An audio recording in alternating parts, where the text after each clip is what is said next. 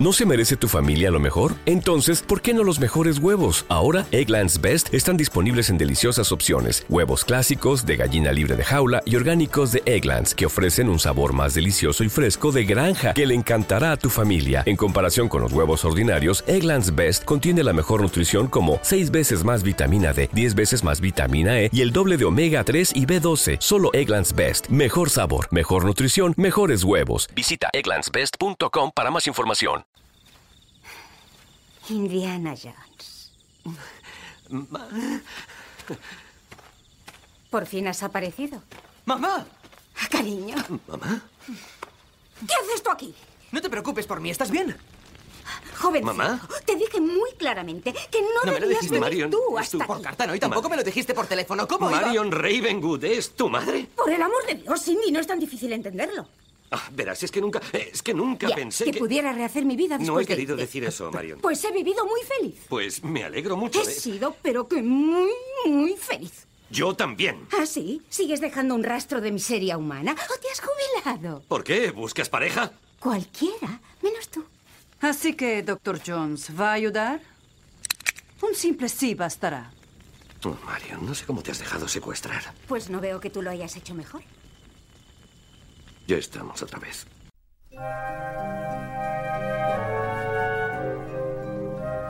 Videoclub Extra 2008 Indiana Jones y el reino de la calavera de cristal.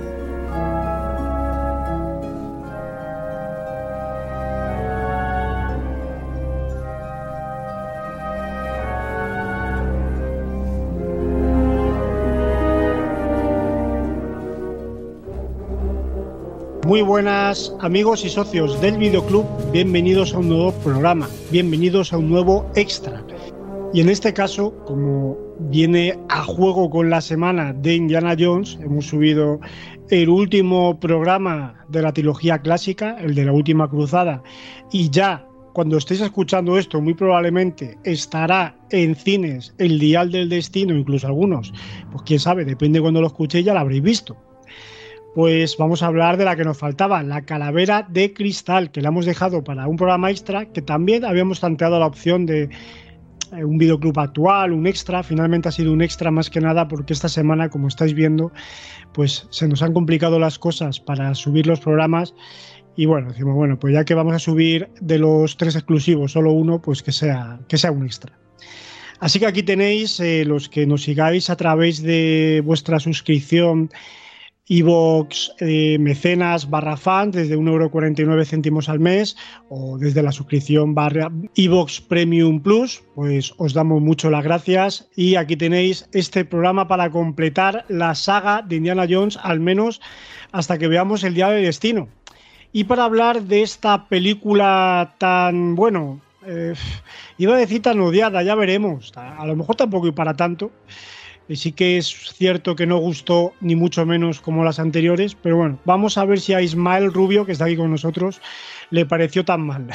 Muy buenas, Carlos Cubo. Bueno, pues esto ya lo he comentado anteriormente, ¿no? En los programas anteriores de Indiana. A mí ni mala ni buena. Tampoco esperaba mucho de ella. Yo sí que tengo amistades que son muy fanáticas de Indiana Jones, como lo puedo ser yo de Spider-Man.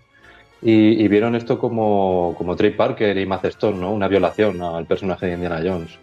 Pero, no sé, yo no, no yo no la vi en el cine. Eh, es de estas épocas que siempre digo que, que, no iba mucho al cine. Además, es que yo he tenido periodos, ¿no? Porque en los años 90 fui mucho bastante. Principios del 2000 también. Luego ya mediados del 2000, finales del 2000 y ya principios del 2010 hasta casi 2000, no sé, ha habido temporadas que como que el cine lo dejé muy apartado y, y esto lo he pensado muchas veces, digo, ¿y por qué cojones lo dejé muy apartado? Vale, hay consecuencias, pero, pero fue así.